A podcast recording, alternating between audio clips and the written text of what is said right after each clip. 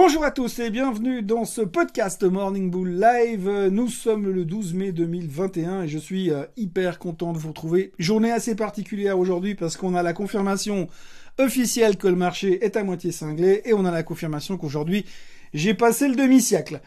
Donc tout ça pour vous dire que le marché reste extrêmement volatile et extrêmement euh, fixé sur l'inflation. Donc euh, la semaine dernière, on était content de ne pas avoir trop de création d'emplois pour se rendre compte que finalement, eh bien, euh, ça ne pousserait pas l'inflation trop, donc il n'y aurait pas de risque de hausse des taux.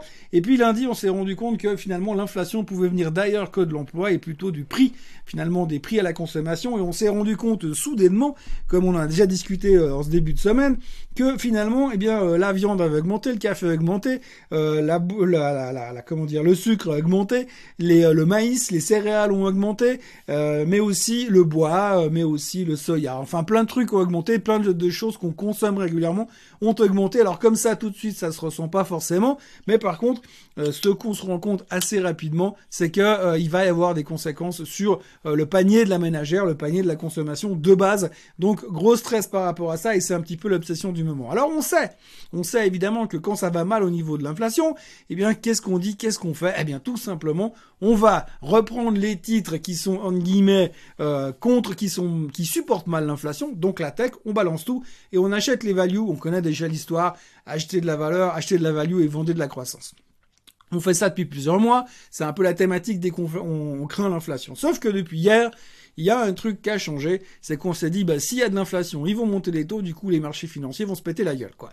Donc, en gros, hier, mauvaise journée partout dans le monde.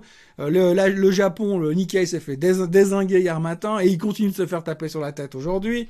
Les marchés européens se sont fait planter dans la journée. Les marchés américains ont ouvert au fond du bac. D'ailleurs, tout ce qui est value a terminé également au fond du bac puisqu'on a tiré sur tout le monde. Mais il s'est passé un petit miracle. Au milieu de tout ça, tout d'un coup, on ne sait pas trop pourquoi la tech a rebondi. La tech a rebondi, donc du coup, on a eu un rebond assez spectaculaire. Il y a plein de choses à citer. Les mauvais résultats, en guillemets, ou les résultats décevants de Palantir, qui envoyé le titre 9% en baisse à l'ouverture, mais simplement les acheteurs revenaient pour le faire monter de 9% à la clôture, 18% de rebond intraday sur Palantir. Ça se ressent également sur ARKK, où au début de la séance, on avait plein de vendeurs sur ARKK, jusqu'à que madame... Wood fasse le tour des popotes pour dire euh, ça va bien, vous inquiétez pas. Euh, pardon, on peut, pas dire ça comme ça. Ça va bien, vous inquiétez pas. Vous verrez, la croissance exponentielle va repartir dans quelques temps. Donc tout va bien dans le meilleur des mondes. ARKK est euh, moins 10% à l'ouverture, fini en hausse de 2%. Tesla qui vend de moins en moins de voitures en Chine et puis qui baisse fortement pour terminer quasiment inchangé en fin de séance. Tout ça parce que Musk a lancé un, sondage pour savoir si euh, nous, le peuple, euh, pensions qu'il était intelligent, qu'il accepte les Dogecoin pour payer les Tesla. Pour d'abord, avant que j'achète une Tesla, il va en couler de l'eau sous les ponts, mais enfin, c'était un petit peu une des thématiques qui faisait remonter Tesla. Et donc, on a eu la théorie du buy the dip. On sait pas trop ni quoi, ni qui, ni comment.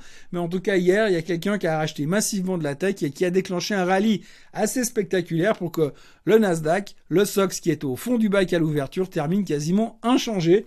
Donc rebond spectaculaire et totalement injustifié si on réfléchit bien par rapport à la thématique de l'inflation. Donc le marché marche sur la tête, il n'y a pas d'autre terme et ça reste complètement délirant euh, pour l'instant. Et puis à côté de ça, bah, l'or qui n'arrive pas à monter malgré que c'est un hedge contre l'inflation. Et puis la crypto qui repart comme en 40. Hein. Hier, grosse pression sur les cryptos ce matin, carton plein.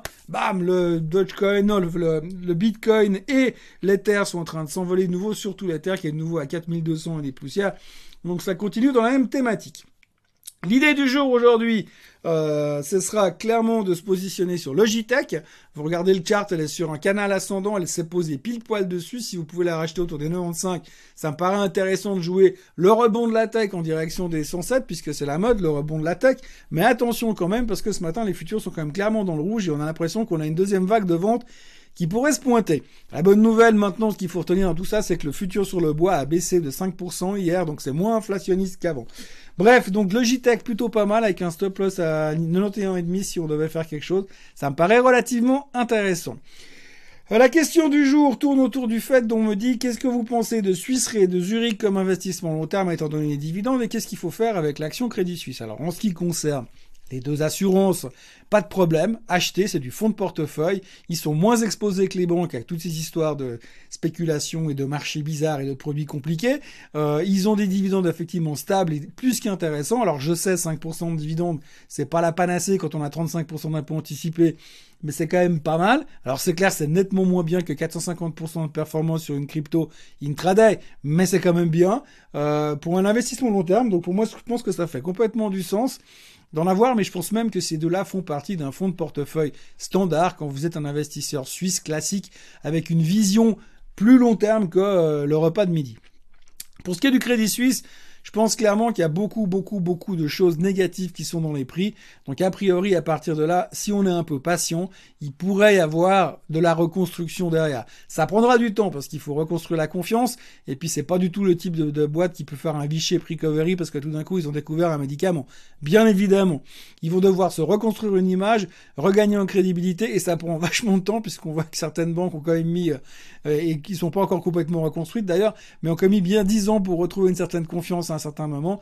Donc attention, mais je pense qu'à ces niveaux-là, beaucoup de choses sont dans les prix. Je pense pas qu'il y a un risque monumental euh, plus que, que, que, ça sur le Crédit Suisse, parce que de toute façon, on sait très bien que derrière, il y aura toujours quelqu'un qui viendra la sauver, parce qu'on ne peut pas laisser tomber une banque comme ça. Donc, euh, quelque part, je me mettrais facilement dedans en disant, bah, si je suis dedans et puis que je la, je la surveille un peu, puis je me coupe si elle baisse encore de 5%, euh, parce qu'il faut pas, faut pas s'entêter non plus. Ben, ça me paraît pas complètement ridicule. je pense que le, trade-off entre le risque et le reward, il est plutôt à la hausse pour l'instant, même si ça va pas être de l'emballement euh, du type euh, tir. Voilà ce qu'on peut dire là-dessus. Voilà ce qu'on peut dire aussi sur cette journée. Euh, ce qu'il faudra retenir aujourd'hui quand même, c'est qu'il y aura euh, les CPI qui vont être publiés euh, partout dans le monde. D'abord en Europe ce matin, puis ensuite aux États-Unis tout à l'heure. Donc le Consumer Price Index, l'indice des prix à la consommation, va nous donner un chiffre concret par rapport à l'inflation. Et si vraiment il y a une surprise à la hausse, alors attention, on pourrait se retrouver de nouveau dans le train fantôme avec l'inflation qui nous court après, et donc ça pourrait faire très mal au marché. Donc surveillez bien les CPI cet après-midi, ce sera très important, surtout dans l'état psychologique dans lequel est le marché, qui aujourd'hui se rapproche plus du euh, Muppet Show que de l'analyse fondamentale.